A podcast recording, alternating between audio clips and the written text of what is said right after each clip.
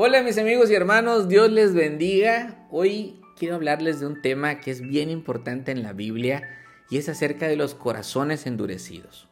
En repetidas ocasiones en el libro del Éxodo se hace referencia a que Faraón endureció su corazón y no dejaba ir al pueblo de Israel.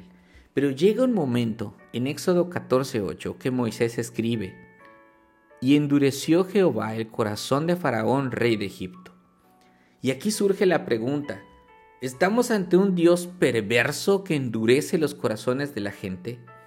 ¿Cómo podrían salvarse estas pobres almas si Dios ha endurecido su corazón? Con esto en mente, abre tu Biblia en el Evangelio de Juan, porque hoy terminaremos meditando el capítulo 12. Empezaremos en el versículo 37. Aunque Jesús había hecho tantas señales delante de los judíos, ellos no creían en él. A Juan le gusta usar la palabra señales porque los milagros apuntan o señalan hacia Jesús. Es como si fuera una gran flecha apuntando a que Jesús es Dios. El profeta Isaías, que habló sobre el Mesías, dijo que no le iban a creer, aun cuando por medio de su brazo iban a ver el poder de Dios. La incredulidad de los judíos era el cumplimiento de esta profecía.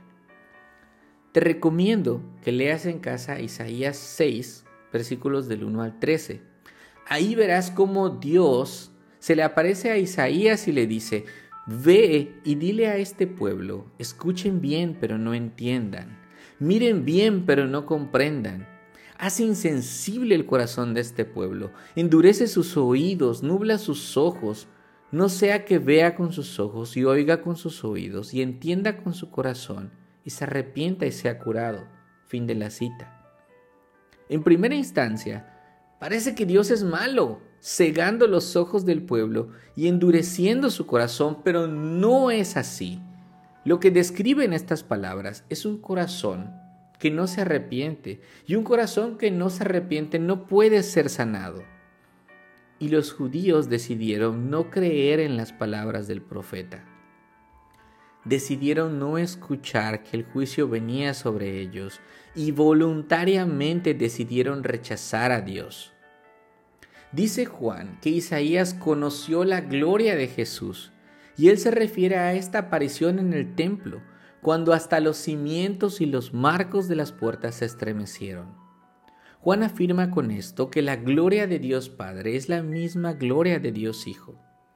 La historia de la incredulidad de Israel se estaba repitiendo ahora con los judíos que tienen enfrente a Jesús. Sin embargo, no todo es incredulidad. Hay un pequeño nicho en el Sanedrín que sí cree en Jesús. Seguramente ahí estaba Nicodemo. Pero no tienen el valor de confesar a Jesús como Señor, porque serían expulsados de las sinagogas. Y le tenían más miedo a los hombres que a Dios.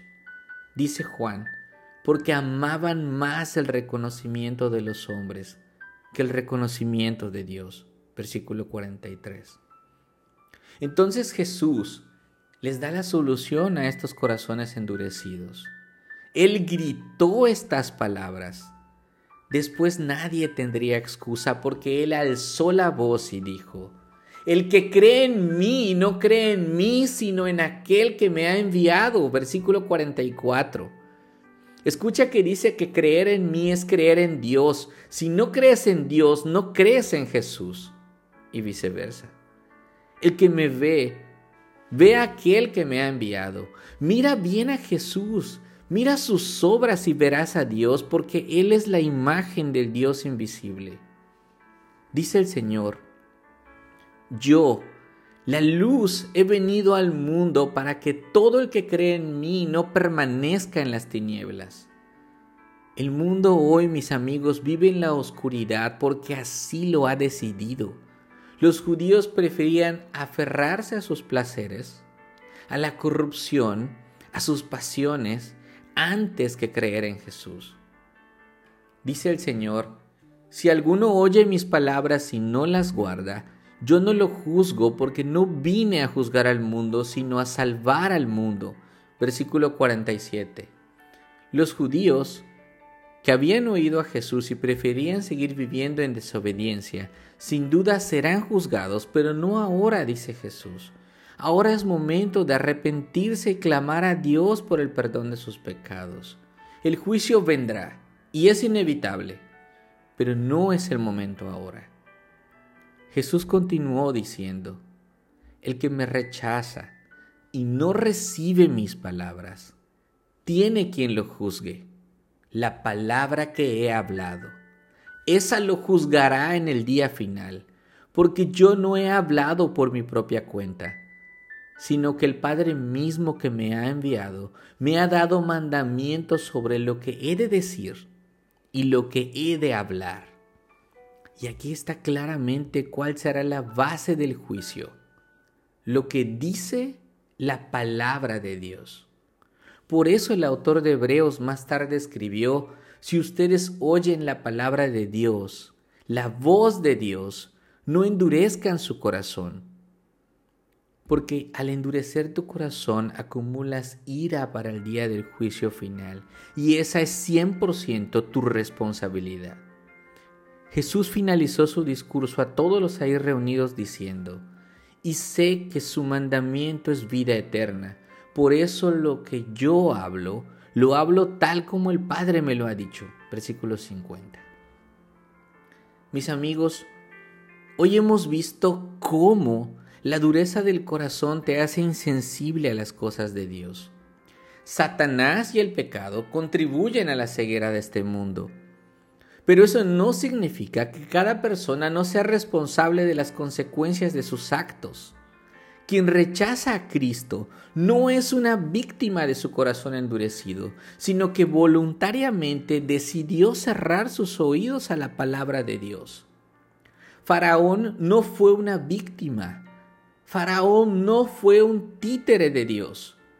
Quiero dejarte claro que cuando no buscas a Dios, cuando no glorificas a Cristo, cuando te crees autosuficiente y no quieres abandonar tu pecado, entonces Dios te abandona a tus placeres y a tus malos deseos. Así es como se endurece un corazón. Desde tu responsabilidad, no desde el papel de víctima. Así que no es que Dios quiera condenarte, es que tú eliges rechazarlo a Él. Hasta que llega un momento en que simplemente retira su mano. La salvación requiere de la obra del Espíritu Santo en tu corazón, pero confesarlo es tu responsabilidad. Dios pone en tu corazón querer hacerlo, pero reconocerlo como Señor depende de ti. Mucha gente no lo hace por miedo. ¿Qué dirá mi familia? ¿Qué dirán en mi trabajo? Ya no me van a invitar a fiestas, ni a fumar, ni a beber.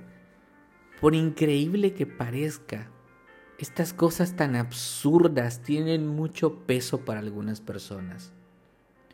La buena noticia es que si crees en Cristo resucitado, el Espíritu Santo te capacitará y te dará la valentía que no tuvieron los miembros del Sanedrín. El Espíritu Santo te conducirá a los pies de la cruz, pero abandonar tu pecado depende de ti. Mi amigo, yo estoy convencido que la salvación y la vida eterna solo se alcanzan por gracia por medio de la fe en Cristo Jesús. Y las obras son frutos del Espíritu Santo obrando en tu vida. Acompáñame a orar por eso. Bendito seas Dios. Gracias por lo bueno que has sido con cada uno de mis hermanos, mis amigos y familiares. Hoy te pido que los fortalezcas en la fe Pon en su corazón los deseos de tu corazón. Concédeles la valentía para confesar a Jesús como Señor y Salvador. Y empújalos, mi Dios, si es necesario, para hacer tu voluntad y no la suya. En el nombre de Jesús. Amén.